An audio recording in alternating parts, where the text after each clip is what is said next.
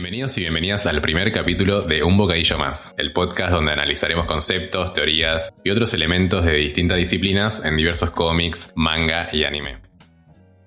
Mi nombre es Luis y estoy junto a Mili, con quien vamos a llevar adelante el análisis, en este caso de Monster, pero que nos espera una gran cantidad de horas para poder hablar un poco y, desmenuzarlas. ¿Cómo andas, Mili? Buenas, Luis, ¿todo bien? Todo bien, contento con el arranque de este, de este ciclo de, podcast, donde bueno, vamos a analizar varias obras y qué mejor que bueno, arrancar con, con una que nos manejé bastante. Sí, sí, igual me, me gusta esta decisión de empezar con Monster. No, estamos empezando con algo muy, muy liviano, que digamos, y eso me entusiasmó un montón. Nada, re contenta por la invitación, como ya te dije, muchas gracias, y muy entusiasmada de hacer todo este camino, que bueno, nada, un manga y un anime que se lo recontra merece. El otro día lo hablaba, me parece que no es tan mainstream, pero sin embargo es uno de los mejores de la historia, es bastante de culto y me parece que esto está bueno como para que también se difunda. Tal cual. Pero bueno, para arrancar vamos a comentar un poco de, qué trata este, este podcast. Eh, este podcast lo que vamos a, intentar hacer es, en primer lugar, presentarles una obra, un manga, un anime, eh, invitarlos, invitarlas a que lo puedan ver, a que lo puedan leer. Luego vamos a tener un capítulo donde vamos a analizar la trama, donde vamos a hablar sobre los personajes, sobre la historia. Y luego dos más temáticos, unos especiales para abordar distintas temáticas con algunos especialistas. Eh, en este caso en particular vamos a, charlar sobre literatura y filosofía, que van a ser los terceros y cuartos episodios de este podcast. Sí, está bueno aclarar por las dudas de que este primer episodio justamente como es para invitarlos a que se acerquen a la obra, no va a tener spoilers, o por lo menos la menor cantidad de spoilers posibles, para que se sorprendan con esta maravillosa obra. En los otros episodios, obviamente, sí se va a hablar con, spoilers, porque la idea es profundizar y a veces para profundizar hay que dar ejemplos y hablar de situaciones específicas. Pero bueno, también vamos a dar tiempo igual a que la puedan ver. Se puede conseguir fácil y para ver y para leer. Para eso vamos a contarles a qué historia le estamos invitando a conocer y, poder charlar luego. El especial piloto va a estar dedicado a Monster, de Naoki Urasawa, esta historia que cuenta en manga, de acuerdo a la edición, en 9 o 18 tomos, que fue publicado entre el 94 y el 2001 y que tiene una versión de anime de 74 capítulos que se emitieron entre el 2004 y el 2005. La historia de Monster es, va sobre un médico, Tenma, el mejor médico cirujano del mundo, no solamente de, Alemania, que es donde está situada eh, la historia. Eso es algo muy particular también no es muy común ver animes o leer mangas donde las historias estén por fuera de Japón. Es una particularidad bastante grande que tiene Monster. Está situada en Alemania, también un contexto muy específico, es en medio de la Guerra Fría. La historia va sobre este médico, neurocirujano japonés, que trabaja en Alemania. Eh, en un hospital, es el mejor neurocirujano de, de, este lugar, tiene a su mujer, le va bien en el trabajo pero empiezan a presentarse varios debates morales eh, a lo largo de la historia y sobre todo esto hace como implosión o llega a su punto culmine cuando un día cae en el hospital de, este doctor dos niños, uno con un tiro en la frente y una niña en estado de shock, y a su vez cae eh, otro paciente de un estatus mucho, mucho más grande, que es un alcalde. A él lo mandan a operar el alcalde, pero su moralidad no, le permite hacer eso. Eh, se niega a operar el alcalde y va a operar a este niño con la bala en la frente. El alcalde muere, eso a él le trae un montón de problemas, porque en realidad él estaba designado a operarlo a él, no a estos dos niños que para la gente del hospital no significaban nada, no significaban un número. Eh, y empiezan a sucederle muchas cosas muy malas, porque creo que lo, echan, lo bajan de, como de su estatus, que era como el capo del hospital, y lo empiezan a cada vez a bajar más de, eso. Termina su relación amorosa, bueno, todo empieza a, decaer bastante eh, en, su vida y a esto se, le suma que nos vamos a enterar muchos años después que este niño resulta ser un asesino serial.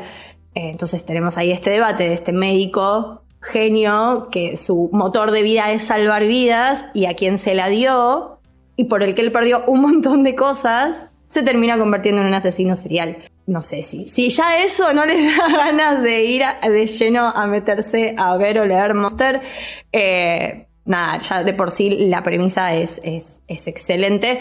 Y bueno, este médico emprende un viaje en donde la idea es quitarle la vida a esta persona a quien él básicamente se la devolvió. Sí, es una historia con muchas persecuciones. Él que trata de perseguir a esta persona para quitarle esa vida que le devolvió. A él lo persiguen porque en el camino también hay muchas pruebas que parecen involucrarlo en muchos asesinatos que son los que terminan cometiendo este pibe, este pibe. A la vez también cada uno de los personajes emprende un viaje y una persecución hacia un montón de dilemas éticos y un montón de cuestiones que, hacen a su personalidad y que la van construyendo en ese camino. Es un manga que está hecho de, persecuciones y una búsqueda continua sobre muchos valores que forman parte de, su personalidad. Sí, sí, y también, bueno, lo que decías vos, esto, esto de los viajes una de las características más interesantes de Monster es que si bien tiene un personaje principal, que es Tenma, este médico del que ya estuvimos hablando, es súper importante, es un personaje principal hermoso, toda la metamorfosis que hace a lo largo de la historia es, es increíble. Sin embargo, se sostiene también mucho con sus personajes secundarios. Tiene muchísimos personajes secundarios y todos recorren un camino distinto que en algún punto los termina de conectar. Y es muy interesante cómo el, autor hace ese trabajo milimétrico de conectar absolutamente todas las historias. Realmente aparecen muchísimos personajes secundarios. Eh, y desde el primero que aparece es importante en el final. Es, eso es, es alucinante. Y, y, todos emprenden, como decías vos, un viaje. Y todos buscan como su propia verdad, porque todos buscan algo distinto. Si bien hay como hay algo en común, todos tienen un horizonte, intereses distintos si bien quieren lograr más o menos lo mismo o buscar la verdad, que es lo que todos y todas quieren en la historia, eh, cada uno también quiere como confirmar su propia verdad. Sí, es, un guion bastante eh, extenso, eh, muy bien conectado. O sea, es, una historia que no deja nada suelto en el camino, todo lo, conecta, como vos decís. Personajes que aparecen al principio aparecen también al final y, van conectando mm, tanto problemáticas como hechos, como dilemas. Es un como un collage de varios géneros. Eh, esta historia puede ser parte del suspense, puede ser parte de un policial, puede ser parte de un drama y lo va hilvanando de una manera eh, muy coherente en Naoki Urasawa. Naoki Urasawa, que es el creador de esta historia, y que tiene un currículum muy genio y que tiene un currículum muy particular. Este mangaka eh, arrancó su carrera como economista. Mientras terminaba la licenciatura se le ocurrió publicar un manga, con lo difícil que es publicar un manga en Japón. y ya al toque, eh, con el manga llamado Retour, ganó el premio eh, Showa Kukan, si es que está bien pronunciado, como el mejor mangaka Nobel, lo que le permitió luego abrirse un camino para desarrollar un montón de historias muchas historias que. Eh, de la cual algunas también se nutre para darle algunas características a los personajes que vamos a ver en Monster. Sí, me, hace acordar un poco a. Como al autor de Shingeki tuvo como un camino bastante parecido. Por ejemplo, los equipos de maniobra ya los veían en, One Shoot que había hecho el chabón antes. Como que sí, siempre tienen estas cosas los mangakas que siempre vuelven un poco a los orígenes. Y eso está, está buenísimo. A mí lo que me llama la atención de este hombre es que su tercera obra haya sido Monster. Ya en el 94 su tercera obra fue Monster. Como que no... Fue, fue escalando, pero fue medio que de 0 a 100, un poco. Pues sí, en pasos agigantados total, y no es que fue un, eh, no sé, una obra de transición. Directamente ya encontramos como una de sus obras maestras. Sí. Eh, no, no, dicho por nosotros fanáticos de, esta obra, sino por un montón de gente y un montón de premios que lo avalan. Sí. Eh, y enseguida además sacó 20th Century Boys en el que 99 que también la rompe, que además le agrega una complejidad narrativa con saltos temporales y otras cuestiones más, que se le suma al suspense, al thriller, al misterio que ya habíamos visto en Monster. Sí, es como que le, le gusta lo, lo, enredado, me parece, porque a todo eso le sumó viajes temporales de la cabeza. Y, algo que habías comentado de cómo eh, incorpora muchas referencias tanto a cultura occidental como oriental. Sí, bueno, yo en, Monster, cuando de hecho la íbamos, íbamos hablando, de, para mí tiene muchas referencias también muy cinematográficas. Tiene personajes medio de películas de Lynch, como medios de, la nada, personajes medios fantasiosos, pero no, porque son de la vida real, eh, y eso que Monster no, no tiene nada de, fantasía, nada, nada, nada, es súper realista todo, eh, pero maneja así como unos climas bastante bastante de esos personajes extraños, todos se caracterizan por algo, tienen como algo físico que decís, ok, este es este personaje, tal vez aparece tres capítulos, pero te lo vas a acordar siempre porque no sé, tenía o esa nariz o ese pelo, eh, nada, como que debe estar también mucho en esos detalles porque debes saber que ese personaje después lo va a volver a usar. Está esa intención de, bueno, no te olvides de este personaje. Sí, probablemente cuando vean esta historia o cuando la lean, eh, se queden con personajes que aparecen 3-4 capítulos, pero que van a ser quizás sus favoritos eh, de, la trama, de, la historia. Lo cual es algo que habla muy bien de, la personalidad y de la vida que le dio a cada uno de sus personajes, por más que fueran secundarios. Sí, lo que yo tal vez puedo aportar, porque todavía no vi el, el anime, perdón, ya, ya lo voy a ver, pero sí, bueno, el manga lo leí, lo releí, lo releí hace poco. Es una historia que resiste muchos rewatch. De hecho, es una historia que se disfruta mucho más cuando la lees o la ves más de una vez. hablando del manga específicamente, los paneles y el dibujo eh, realmente es muy hermoso. Tiene un estilo bastante, bastante realista. Usa muy pocas onomatopeyas, eh, usan muy, bueno, no hay chivis claramente, no hay versión miniatura de ningún personaje, tiene un estilo como muy frío, muy realista, que igual de lo que puede ver del anime eso se, traduce bastante, bastante fiel, es como muy... Es como que está muy bien esa adaptación de cómo llevaron eh, los climas fríos y, y oscuros del manga al anime también, pero sí, es una obra bastante densa también. No es como para tener de fondo tampoco. Eh, sí, tiene una narrativa muy, muy lenta que le da una cocción a fuego lento de, todo lo que trata en la obra.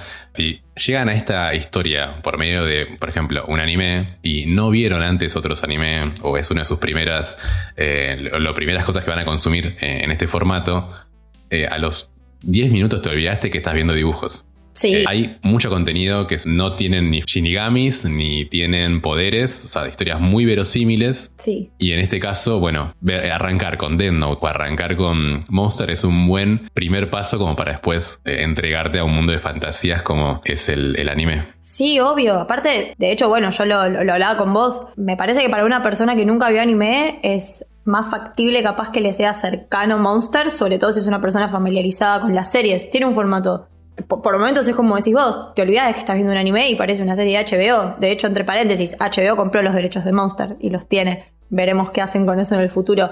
Yo, por ejemplo, creo que se podría lograr algo con eso. Por lo menos mejor que lo que hicieron con Dead Note. En fin, podrían hacer algo con, con Monster. Porque es. O sea, realmente lo podés llevar muy bien a un live action. como decís vos, no, no tiene ningún condimento fantasioso, no es todo muy real. También es algo con lo que la gente entiende y, puede, a ver, no, sé si empatizar, pero a veces a nosotros de nuestra perspectiva occidental tal vez hay cuestiones del anime o de las historias de anime que cuestan conectar porque tienen otra visión, porque son orientales y tienen otra cosmovisión de la vida. Monster es bastante occidental en un montón de, cosas, e incluso hasta de la filosofía, o sea, tiene una manera de encarar los temas filosóficos que va muy distinto a, otros anime o a otros mangas, pero porque está como bastante más occidentalizado, entonces es mucho más cercano.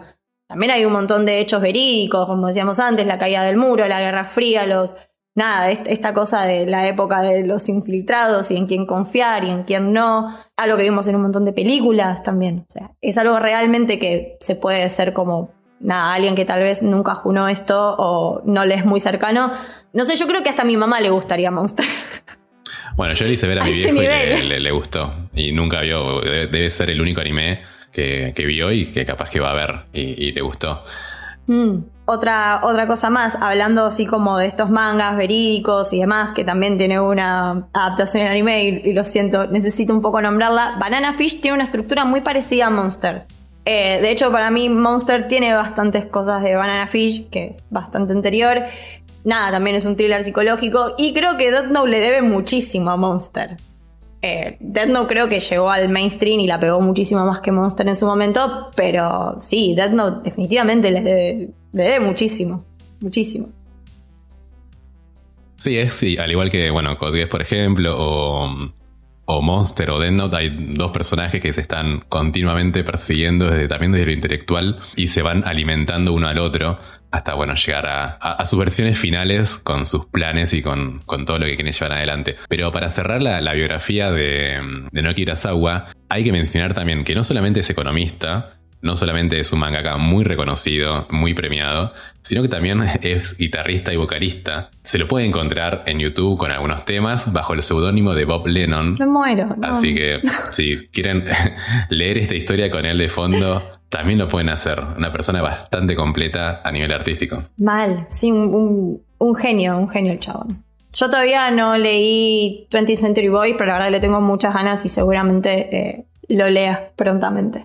Hablamos un montón sobre Tenma y si bien vamos a seguir eh, profundizando más sobre los personajes en los episodios siguientes, nos sentimos en la obligación de darle un pequeño espacio al mejor antagonista, tal vez, de las historias de mangas y animes, que es Johan, el mejor antagonista jamás hecho, eh, un personaje también súper, súper complejo. Esos opuestos complementarios, me parece que con Tenma se, hace un poco eso de opuestos complementarios, como decías antes, Luis, esto de que se persiguen y se buscan todo el tiempo, se encuentran y se desencuentran todo el tiempo, a veces es como asfixiante todo, todo eso. Y me parece que es muy interesante porque también Johan como que le hace replantearse a Tenma todas estas cuestiones que tal vez nosotros podamos analizar, todo el sentido de la vida, la moralidad, la muerte, eh, el sufrimiento, la identidad, eh, como todos estos temas que dichos parece superficialmente después vamos a, seguir indagando, son como también la, la columna vertebral eh, también es una historia muy nihilista, como que por momentos es bastante, bastante negativa, uno lo, siente como que terminás medio bajón, después siempre tiene otra contracara, por suerte, o siempre tiene otros personajes, pero la verdad que la presencia de Johan y todo lo que transmite, recontra omnipresente, porque tampoco es que aparece tanto, pero es como una presencia no presencia, medio raro, lo sentís, está ahí y es muy fuerte. Y creo que sin Johan no, se, no estarían todos estos planteos. Tenma necesita de Johan para replantearse todas estas cosas, así como Johan también se nutre de Tenma para entender o para tratar de entender un montón de otras. Sí, tal cual. No solamente eh, se complementan los dos, como casi como una especie de, de yin y yang también, ¿no? En cada uno vemos cosas que hay una parte muy chiquita de, de Johan en Tenma y también de Tenma en Johan, porque en algún punto también esta es una historia en donde te no, te plantea las cosas que están bien, las cosas que están mal. También te deja pensando que hay cosas que, que se pueden entender que están mal, pero que quizás no están tan mal. Claro. Eh, sí, y es raro porque decís, uy, me estás haciendo pensar que esto no está tan mal, no sé si está bien. Que además del nombre que deja una sugerencia sobre la temática de la obra al llamarse Monster y a hacernos pensar sobre esos monstruos internos que tenemos, a hacernos pensar sobre nuestra propia identidad y sobre la identidad de un montón de cosas que pasan en la obra, a raíz de una búsqueda de construcción de la identidad de todos los personajes, porque están todos los personajes queriendo saber quiénes son y qué hacen, incluso queriendo saber cómo se llaman, porque el nombre es un leitmotiv que tiene la historia. ¿Qué define, qué encierra, a qué se refiere, cómo conecta al mundo eh, y cuánto conocemos a la otra persona a partir también de ese dato? Que es algo que, se lo preguntan todo el tiempo. Sí, y, y también una cuestión como muy fuerte con esto de las circunstancias y de los tipos de personajes también, como, bueno, es una historia muy madura, es un thriller, ya lo dijimos, es como súper compleja, así como la trama es compleja, sus personajes son complejos. Entonces no suelen ser personajes buenos o personajes malos, si bien hay maldad, porque bueno, la historia se llama Monster, hay monstruos.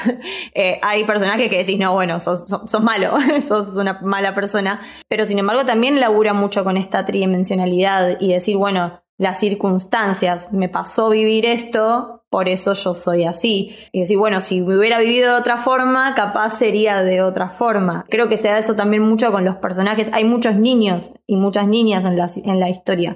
Eh, tienen mucha importancia también y creo que también reflejan un poco eso, como bueno, en determinadas circunstancias no todos nos desarrollamos o no todos afrontamos eso de la misma forma y se ve un montón eso en, en los personajes, en las decisiones que al fin y al cabo terminan tomando y que son definitorias para toda la trama. Tan definitorias que también nos hacen parte de estos dilemas. Y en algún momento de la obra nos hacemos preguntas iguales que la de los personajes, que los protagonistas y que los personajes secundarios. Nos hacemos preguntas como por ejemplo si el monstruo nace o se hace, mm. dónde se encuentra el monstruo, dentro de uno mismo o quizás es uno mismo. Preguntas que vemos en cada capítulo que quizás no tenemos respuestas o quizás justamente la falta de respuesta termina definiendo el rumbo para donde quiere encarar el autor. Sí, de, hecho creo que hay un montón de cuestiones que, está bien y no las define, y está bien que, no sean definidas. un autor tampoco tiene que explicar absolutamente toda su obra. Hay cosas que quedan a la interpretación, creo que también un poco va el arte, va de eso, interpretar, si no sería como medio aburrido. Si bien es una obra muy cerrada, muy perfecta argumentalmente, sin un cabo suelto, hay un montón de otras cuestiones tal vez de las que analizaremos después, más filosóficas, más existenciales, más de análisis, que bueno, sí queda aún más a, libre interpretación. Pero bueno, eso es lo que le hace interesante, justamente. Plantearnos sobre nuestros propios monstruos. Y hablando de interpretación, bueno, vamos a contar cómo, cómo seguimos. En la próxima entrega vamos a hablar un poco sobre la trama de, de Monster, sobre los personajes, sobre los distintos arcos que, que forman parte de, esta serie, de este manga. Luego vamos a tener dos capítulos eh, temáticos, como habíamos comentado al principio, en donde, bueno, vamos a usar esta historia como excusa para hablar sobre, bueno, sobre filosofía y literatura.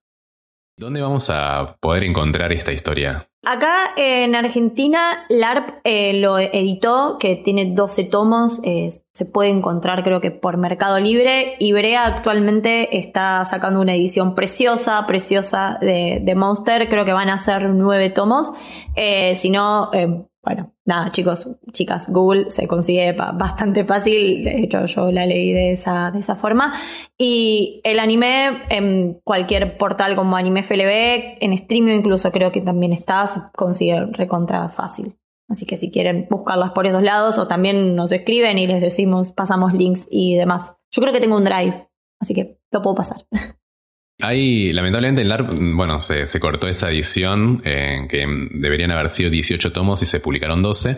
Pero como decís, los tomos son hermosos los que está publicando Ibrea. Sí, la edición es Esperemos que, que, sigan publicándose y que se complete esa historia porque está buenísima.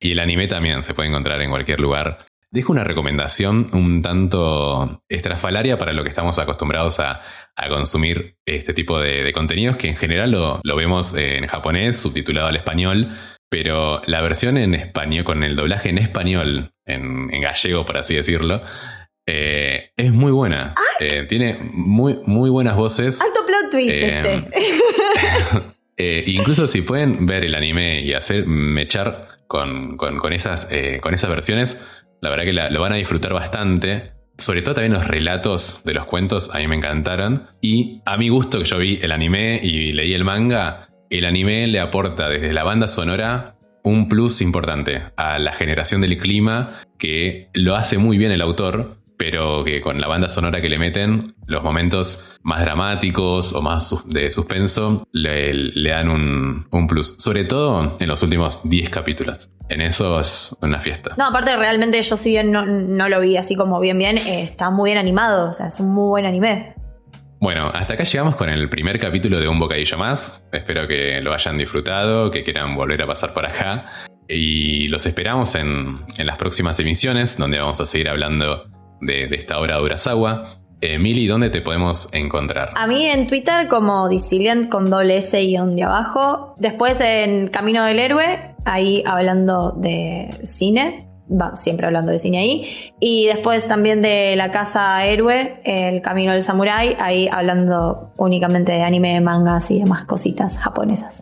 Bueno, a mí me pueden encontrar en Twitter y en, Instagram como arroba fortinducto y también en siulpodcast.com.ar donde, bueno, también subo algunos de los podcasts en donde participo. Esto fue un bocadillo más. Esperamos que les haya gustado, que se sientan interesados por la obra y esperamos encontrarnos en el siguiente episodio. Un besito. Chau, chau.